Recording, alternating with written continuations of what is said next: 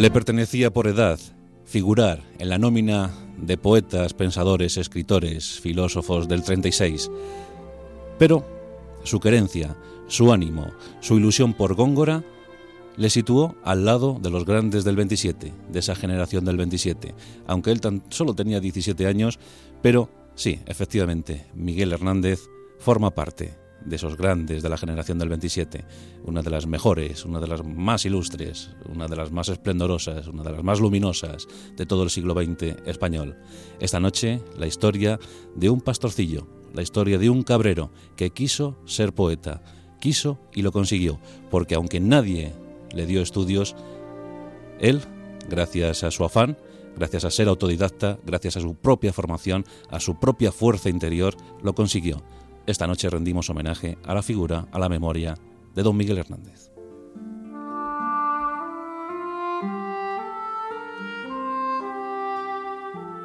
Y fue Orihuela, su pueblo y el nuestro, donde nació Miguel. Era un 30 de octubre del año 1910. Los tiempos eran difíciles para España. Habíamos atravesado por una semana trágica. Los jóvenes estaban en África batiéndose y las ruinas morales, intelectuales, sociológicas se cebaban sobre este maltrecho país. En ese contexto nació Miguel Hernández, en Orihuela, en Alicante, en un oasis, en un vergel provocado por el río Segura. Allí fue donde vivió Miguel Hernández sus primeros años.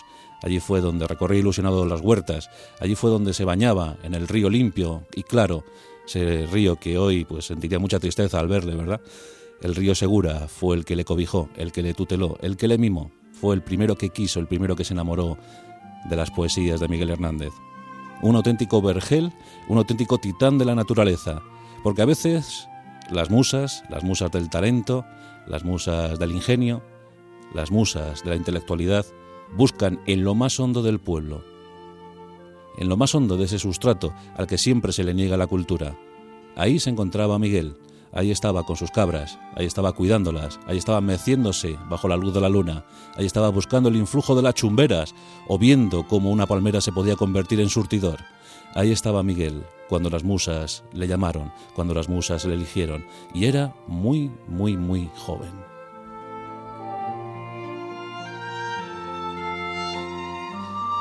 Pertenecía a una familia humilde, como todas o casi todas las que vivían en Orihuela y lo que le tocó en suerte fue ser pastor de cabra. Su padre era tratante de ganado, un humilde tratante de ganado, rudo, hosco, austero. Pero es que los tiempos no daban para más. Sí, tenía un hermano mayor, dos hermanas, pero a él pronto le tocó cuidar de esas cabras. Se divertía incluso con ellas, veía cómo jugueteaban, veía cómo corrían. Incluso a veces, dice la leyenda, que situaba su oreja en el vientre de una cabra para ver cómo la leche llegaba hasta las ubres. Miguel era curioso por naturaleza, Miguel lo veía, lo sentía todo, y siempre bajo el influjo de la luna. La luna le fascinó, por tanto Miguel Hernández era uno de los nuestros. A Miguel le gustaba la noche, a Miguel le gustaba encontrar la lírica de lo sencillo, encontrarse con la poesía de lo cotidiano. Eso fue lo que fue buscando, eso es lo que encontró en su querida Orihuela. Insistió, insistió, insistió y consiguió ir al colegio. Colegio de pobre, fue como pobre, pero ese colegio del Ave María fue donde encontró su primera instrucción y destacó en muchas disciplinas, gramática, geometría, matemáticas, francés, latín. Era muy joven y muy adelantado para sus años. Los jesuitas pronto se fijaron en él y pronto concedieron la beca para que estudiara al lado de los ricos, de los que podían pagar, y entre ellos se distinguió. Mientras tanto, su padre acechaba, el hombre acechaba. Estaba algo preocupado porque a su hijo le gustaban en demasía los estudios. Y no quería, no quería un trato desigual para sus hijos varones. El mayor ya andaba por el campo. El pequeño se iba a convertir en intelectual y eso para qué daba? No daba para comer, nadie comía de eso. ¿Quién podía comer de escribir? Los jesuitas querían seguir tutelando las andanzas eh, del pequeño Miguel, pero el padre Vicente se negó en rotundo. En ese año de 1925, coinciden en afirmar que a su hijo hay que sacarle de la escuela. Se acerca a ver a los jesuitas y saca al pequeño Miguel de la escuela. Miguel, entre llanto, entre lloro, entre nostalgia, abandona el colegio. No ha cumplido los 15 años y tiene que abandonar la escuela. Le espera el futuro incierto del campo. Allí está con sus cabras de nuevo, allí está cuidándolas, pero se lleva un importante, un importante tesoro, una importantísima valija, los libros. Ha hecho muchos amigos y estos amigos le ceden libros, le dan toda clase de libros, volúmenes, lea Zorrilla, lea Góngora, lea Antonio Machado, lea Juan Ramón Jiménez. Todos están con él, se convierten en sus mejores amigos, Cervantes. Queda impresionado por aquellos textos y es muy curioso verle, mientras que las cabras hacen de las suyas, leyendo aquellos libros. Su padre está algo enfadado porque tiene que pagar cuantiosas multas, porque claro, las cabras pasan a unas huertas, destrozan, y el pequeño Miguel no se percata de ello. Esto le supone a Miguel alguna regañina y alguna paliza de su severo padre, pero nadie le quita de su interés por la literatura y lo sigue leyendo todo. Y claro, esto no pasa desapercibido para algunos notables de Orihuela, entre ellos don Luis Almarcha, un notable canónigo de la catedral que tiene una importantísima biblioteca y que desde allí empieza a cederle libros al joven, empieza a darle libros para que se instruya, para que siga leyendo por lo menos en el campo. Esta biblioteca, más las del Círculo de Bellas Artes de Orihuela, son las auténticas aulas de enseñanza para Miguel Hernández. Allí se curte, allí empieza a leer, allí descubre a los grandes literatos del mundo. Todos le gustan, todos son de su interés. Ahí está Teresa de Jesús, ahí está San Juan de la Cruz, y es que en ellos se encuentra la auténtica maravilla de vivir, la auténtica ilusión por vivir, el auténtico escape, la auténtica huida. En la literatura encuentra su mejor cobijo.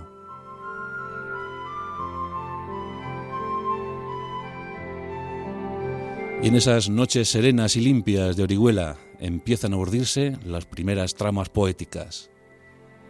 Son poesías sencillas, son poesías del pueblo, hechas para y por el pueblo, pensando en el pueblo, las cosas cotidianas. Esas son las primeras musas, las primeras inspiradoras para Miguel Hernández. Y esas poesías empiezan a destacar. Llega el año 1930 y algunos diarios se interesan por la obra poética del joven Miguel. No tiene todavía los 20 años y empieza a publicar sus primeros trabajos.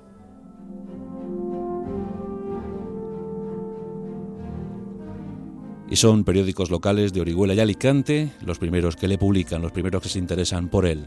Es el caso del Día de, de Alicante. Hasta una veintena de poemas logra publicar. Y en eso llegó la República.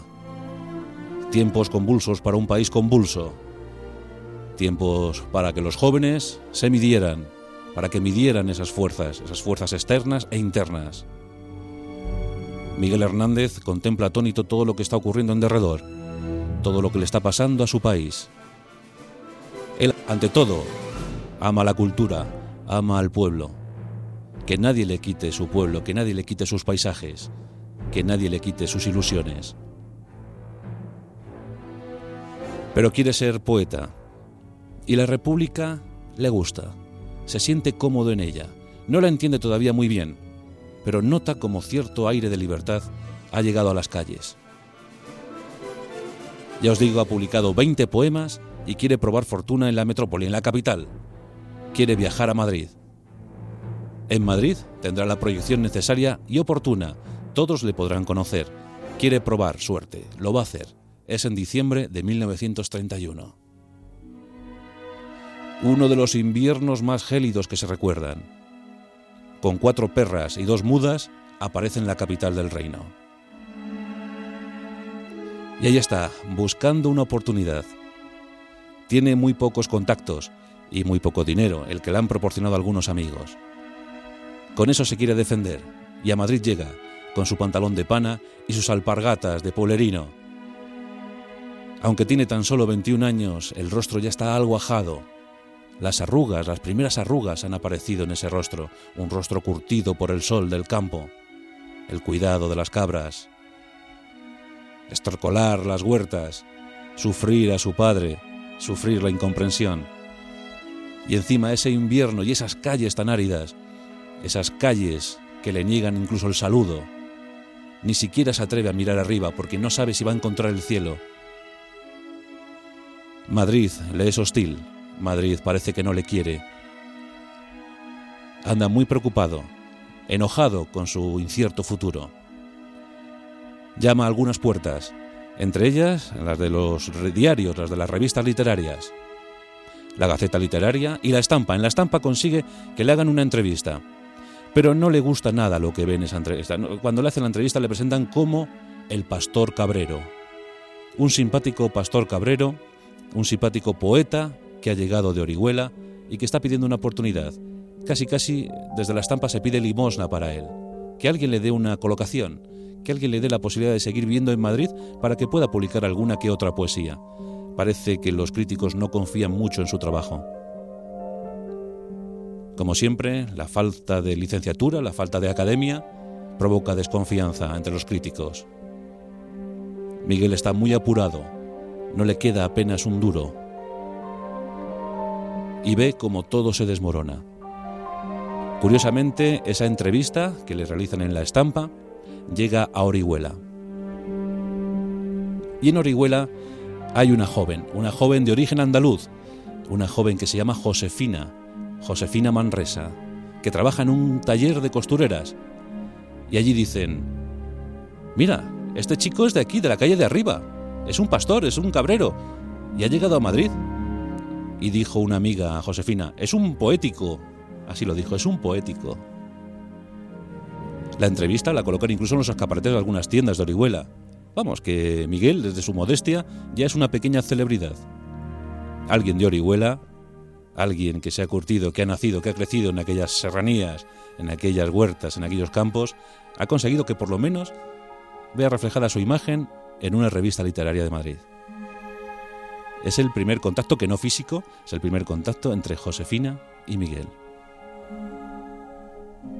En la primavera del 32, Madrid repele definitivamente a Miguel Hernández, que tiene que volver a Orihuela, con los bolsillos vacíos y con el alma desencantada. Allí le esperan algunos amigos.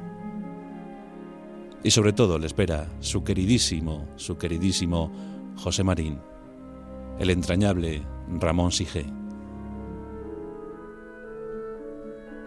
Porque sí, había nacido una amistad. En Orihuela, su pueblo y el nuestro, había nacido una amistad una amistad entre Ramón Sige y Miguel Hernández, una amistad férrea, indivisible, indestructible. Nadie les podría separar sino la muerte. Ramón Sige, que era un, chico bien de, Orihuela, sus padres tenían una tienda de tejidos, pues era un, un intelectual en ciernes. Frecuentaba a Josefina Fenol, que a su vez pues tenía una panadería, vamos, sus padres tenían una panadería, y en esa panadería, la panadería Fenol, se daban curiosas tertulias, tertulias donde se leía poesía, donde se leía prosa, donde se averiguaba cómo iba la intelectualidad de España, y allí estaban los hermanos Sige, los hermanos Marín, y también los hermanos Fenol.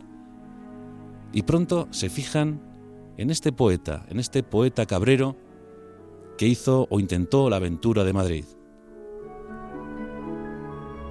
Ramón Sige le tutela, aunque es tres años más joven que, que Miguel, pero le tutela, le quiere instruir, le quiere ayudar, le quiere apoyar en todo. Y comienza a revisar sus escritos, comienza a corregirle el estilo. Quiere que Miguel sea grande, quiere apoyar a ese poeta del pueblo, a ese poeta de la calle de arriba. Y en la panadería Fenol se celebran las más sublimes tertulias que vio Orihuela. Allí los jóvenes disfrutan leyendo esas poesías. Ramón sueña con ser abogado, bueno, por lo menos para satisfacer a su padre pero él quiere escribir. Él es ultracatólico, quiere tener incluso su propia revista, y ya empieza a pensar en un título. Se llamará El Gallo Crisis.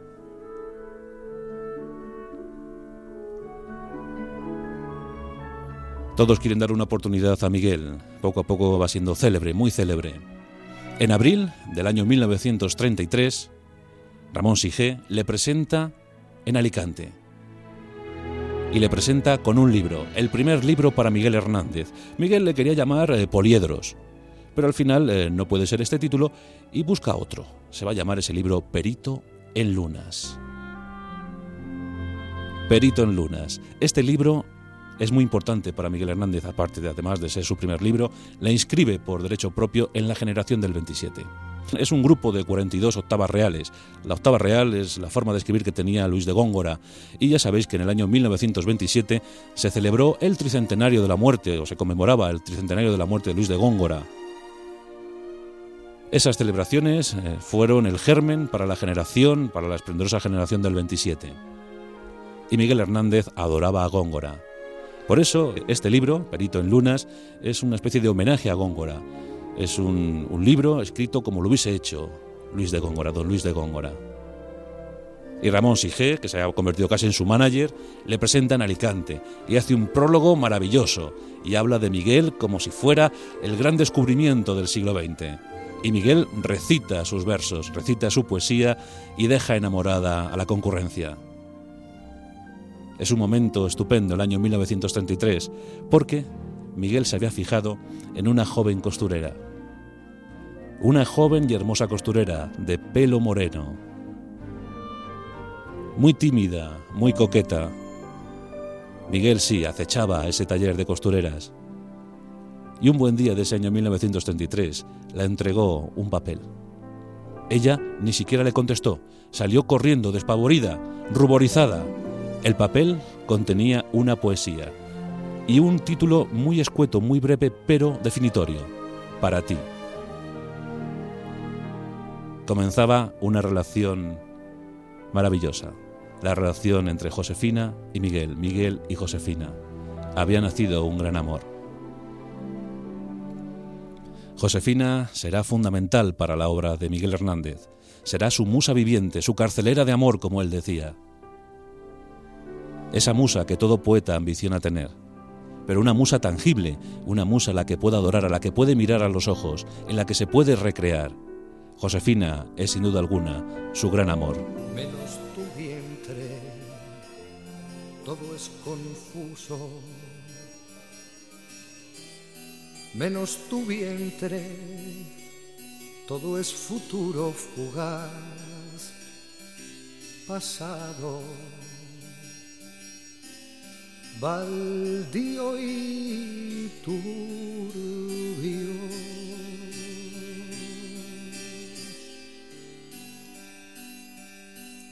Menos tu vientre, todo es oculto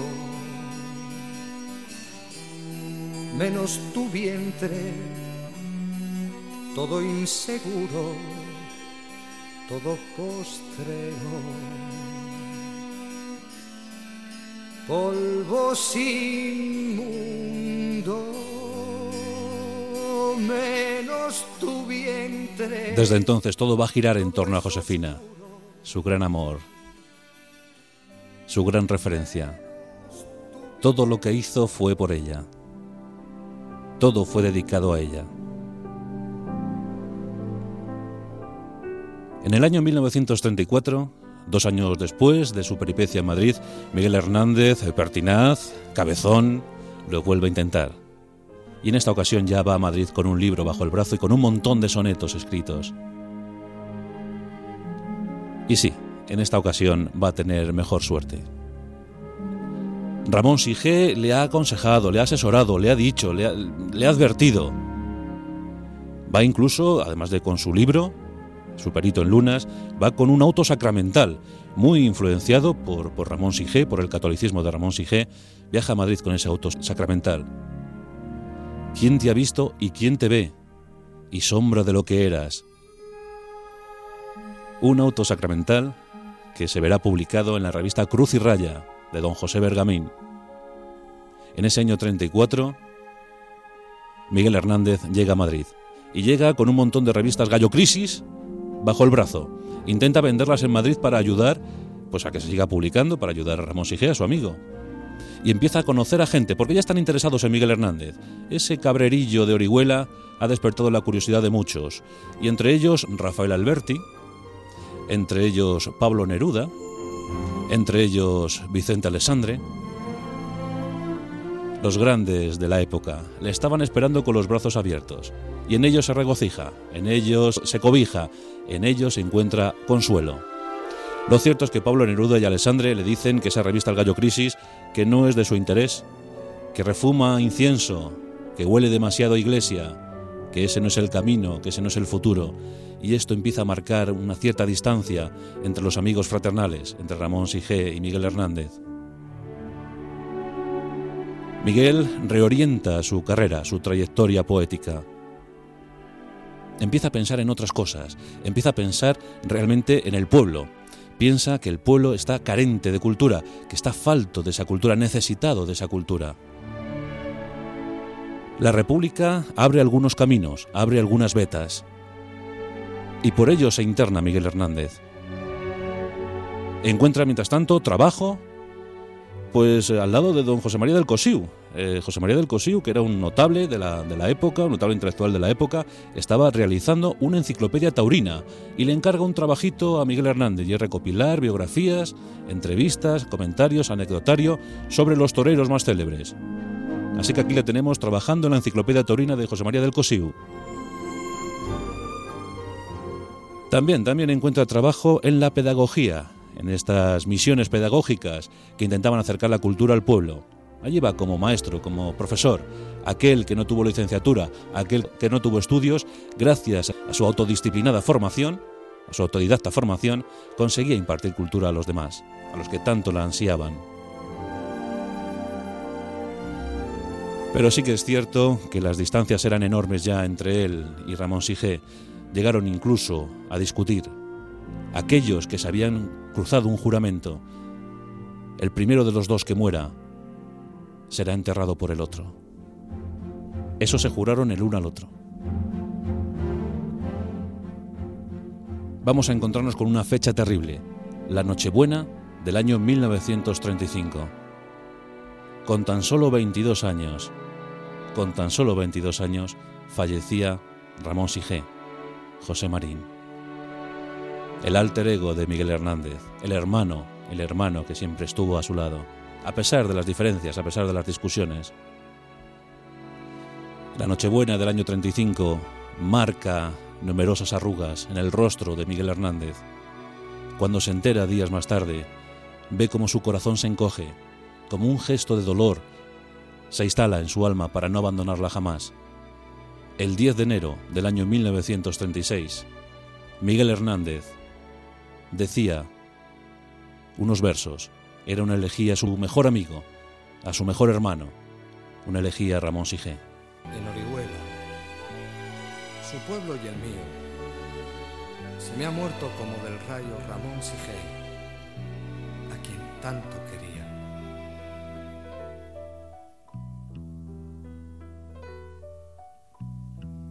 Yo quiero ser llorando el hortelano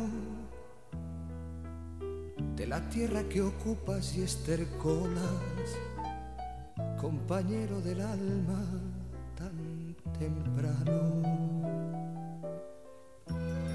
Alimentando lluvias, caracolas y órganos mi dolor sin instrumento a las desalentadas amapolas. Daré tu corazón por alimento. Tanto dolor se agrupa en mi costado que por doler me duele hasta el aliento. Un manotazo duro, un más emoción no pueden contener unos versos. Esa elegía a su mejor amigo, a su gran compañero del alma, compañero Ramón Sige. El año 1936, un año muy duro para España y un año tremendo para Miguel Hernández. Su amigo había quedado atrás. Hay una escena conmovedora cuando recordando ese juramento intenta, intenta desenterrar a Ramón Sige, intenta desenterrar a José Marín. Muchos le cogen, le, animan a desistir. Él quería desenterrarle para enterrarle como merecía, como le había jurado. Ya cuando llegó Orihuela se lo había encontrado en la tumba. Miguel lo está pasando realmente mal. Pero en el año 36 aparece su obra de madurez, aparece El rayo que no cesa, aparecen sus mejores sonetos, por supuesto, la elegía Ramón Sige aparece, pero también eh, diferenciada del resto de los sonetos, como que eh, está al margen de la, de la obra que se ha compuesto. El rayo que no cesa le consolida como gran autor. Todos quieren saber, todos quieren eh, valorar nuevas obras, nuevos trabajos de Miguel Hernández. Tiene 25 años y parece, parece que se va a comer el mundo. Un gran futuro para él y su querida Josefina.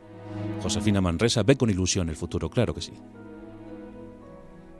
Pero en julio de 1936 estalla el conflicto civil, estalla la guerra fratricida, hermanos contra hermanos. Josefina Manresa es hija de guardia civil y horrorizada contempla cómo unos descontrolados del bando, del bando republicano matan a su padre guardia civil en agosto del 36. Y aquí la dualidad. Josefina está atormentada por la muerte de su padre, un buen hombre, y también ve con preocupación la filiación, la filiación de, de su prometido, de Miguel. Incluso tiene que soportar comentarios en el pueblo.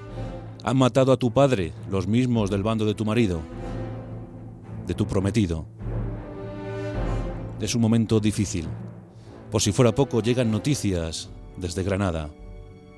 ¿Acaso han fusilado a Federico? Han fusilado a Federico García Lorca.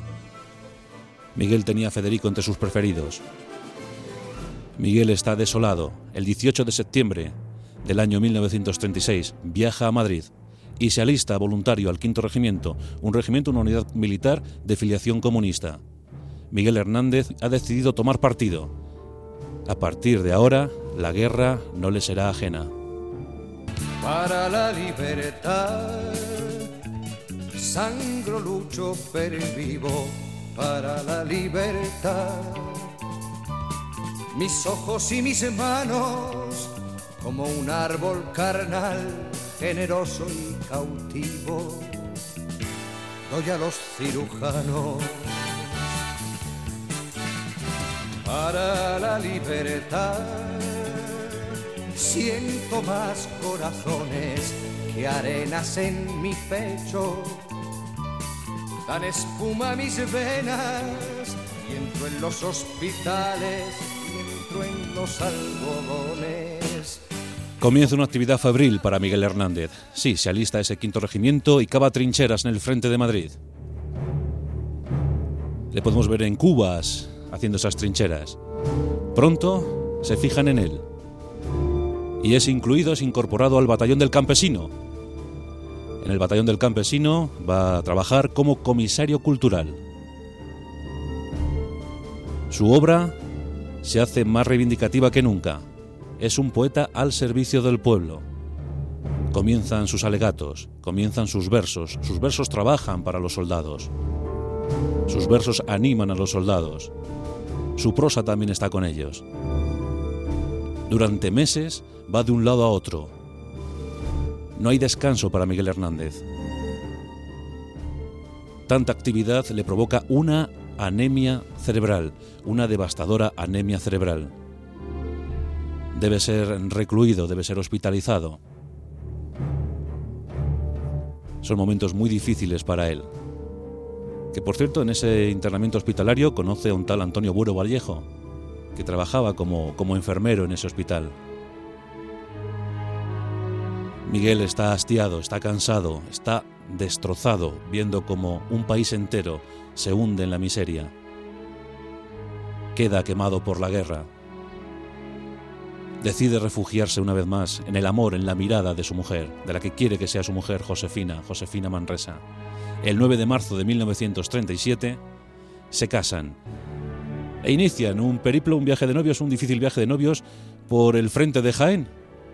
Y en Jaén, en Jaén es donde nacen estos versos andaluces de Jaén, aceituneros altivos, decidme en el alma quién, quién levantó los olivos, andaluces de Jaén, andaluces de Jaén.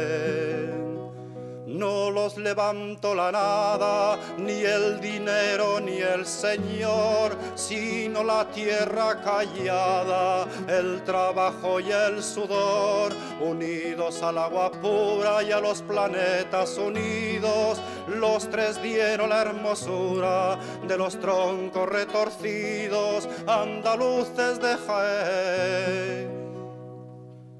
Andaluces de Jaén. Más comprometido que nunca con la causa, retoma la actividad y se siguen eh, publicando sus versos, sus poemas. Incluso eh, construye, eh, compone obras teatrales. Obras que más que teatro son alegatos contra el enemigo para enardecer a la tropa. Obras que posteriormente quedarían publicadas en, en un ejemplar en un volumen llamado Teatro de la Guerra. Los ojos de Miguel Hernández están cada vez más hundidos, apenado por todo lo que está ocurriendo el poeta del pueblo, apenas tiene aliento ya para componer sus versos. Falto de todo, carente de vitamina moral, espiritual y alimenticia, Miguel Hernández va cayendo poco a poco. Como su país, su querido país.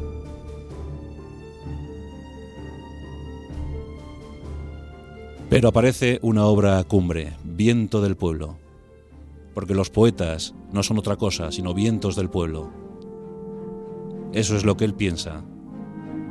Porque yo, yo creo sinceramente que al margen de ideologías, Miguel Hernández era un hombre comprometido con el pueblo. Estuviera al frente del país la ideología que estuviera, Miguel estaba comprometido con sus gentes, con sus hermanos, con sus paisanos. Por eso sufría enormemente con esta guerra. Por eso él decía que los poetas, siempre esperando a pie de siglo, se convertían en ese viento, en ese viento del pueblo. Sigue luchando, se sigue afanando, llega la ilusión, llega la ilusión en forma de niño.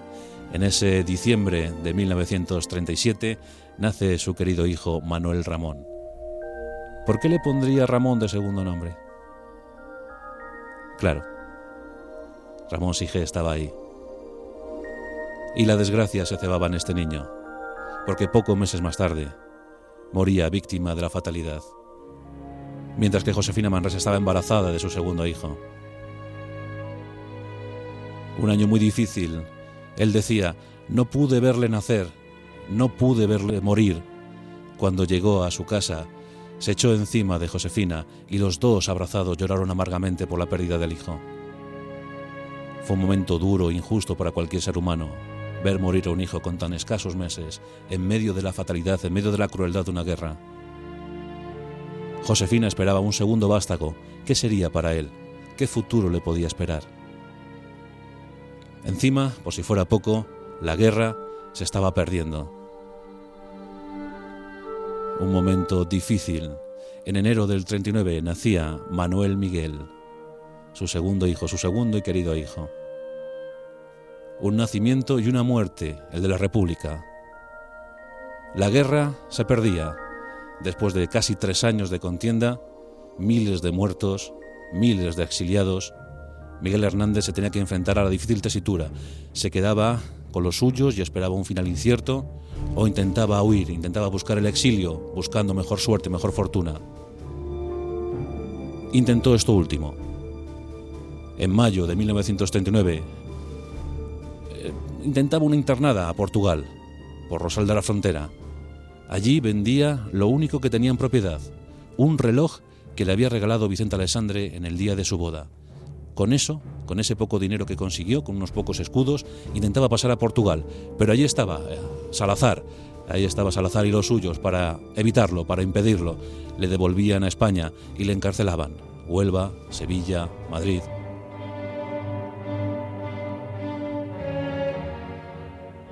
Miguel estaba desconcertado. No sabía qué iban a hacer con él, qué iba a pasar con él. En esto, una carta llega desde Orihuela. Una carta llega desde su tierra natal. Josefina Manresa le dice en esa carta que está pasando hambre, que está pasando auténtica hambre, que ya solo puede comer pan y cebolla, que solo hay eso para ella y su hijo. Miguel está desolado. Cebollas escarcha, cerrada y pobre, escarcha de tus días y de mis noches, hambre y cebolla, hielo negro y escarcha, grande y redonda.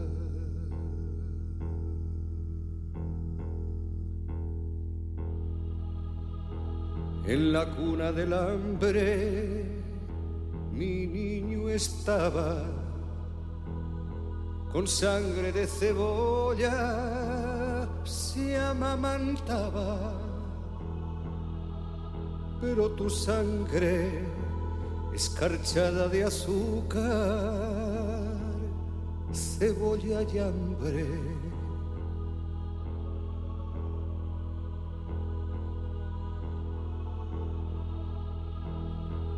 una mujer morena, resuelta en luna,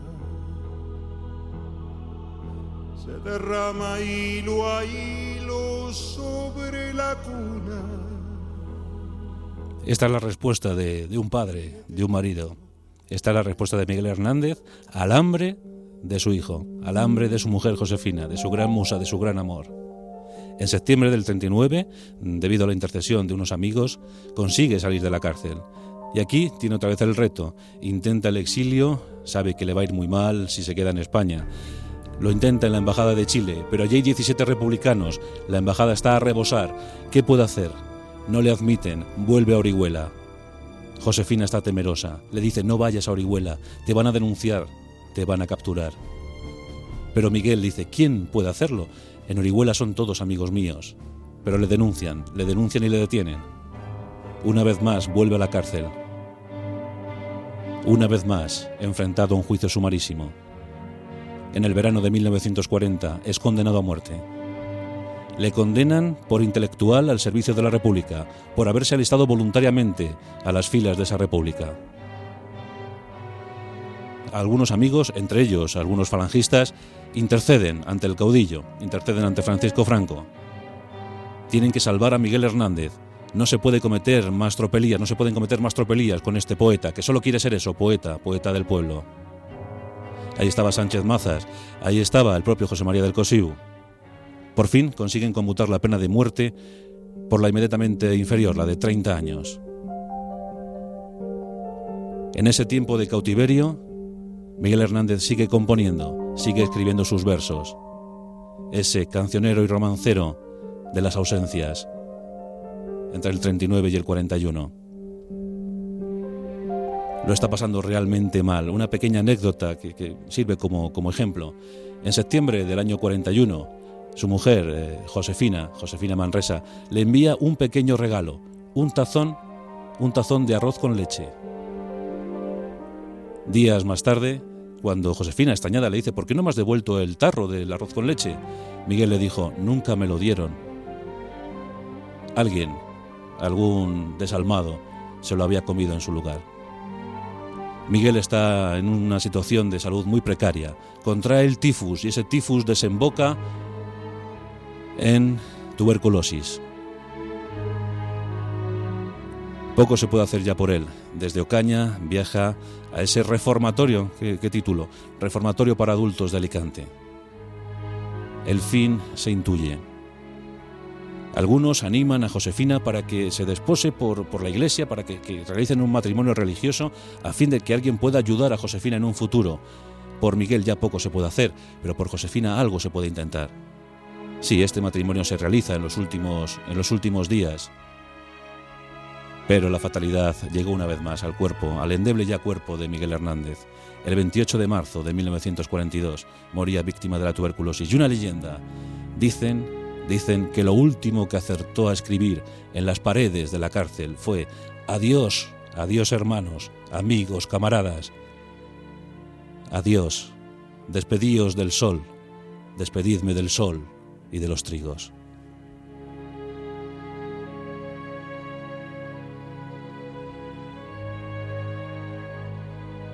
La obra de Miguel Hernández, eh, breve, intensa, decorosa, una obra sublime, el poeta del pueblo, el viento del pueblo, con esos poemarios, con esas obras de teatro, con esa prosa revolucionaria, con incluso un viaje cultural a la Unión Soviética en ese verano del 37. Una vida tremenda, llena de avatares. No llegó a cumplir los 32 años, moría con tan solo 31. Pero caramba lo que dio, lo que dio que hablar Miguel Hernández, el bueno de Miguel Hernández. Nueve años más tarde le ofrecieron una beca a Josefina, una beca para su hijo, su hijo de, de nueve años. Le ofrecieron una beca para que pudiera estudiar, para que no le faltaran estudios. Eso sí, lo único que le pidieron fue que Viento del Pueblo no se publicara ni en España ni en América. Por supuesto, Josefina Manresa les mandó al diablo.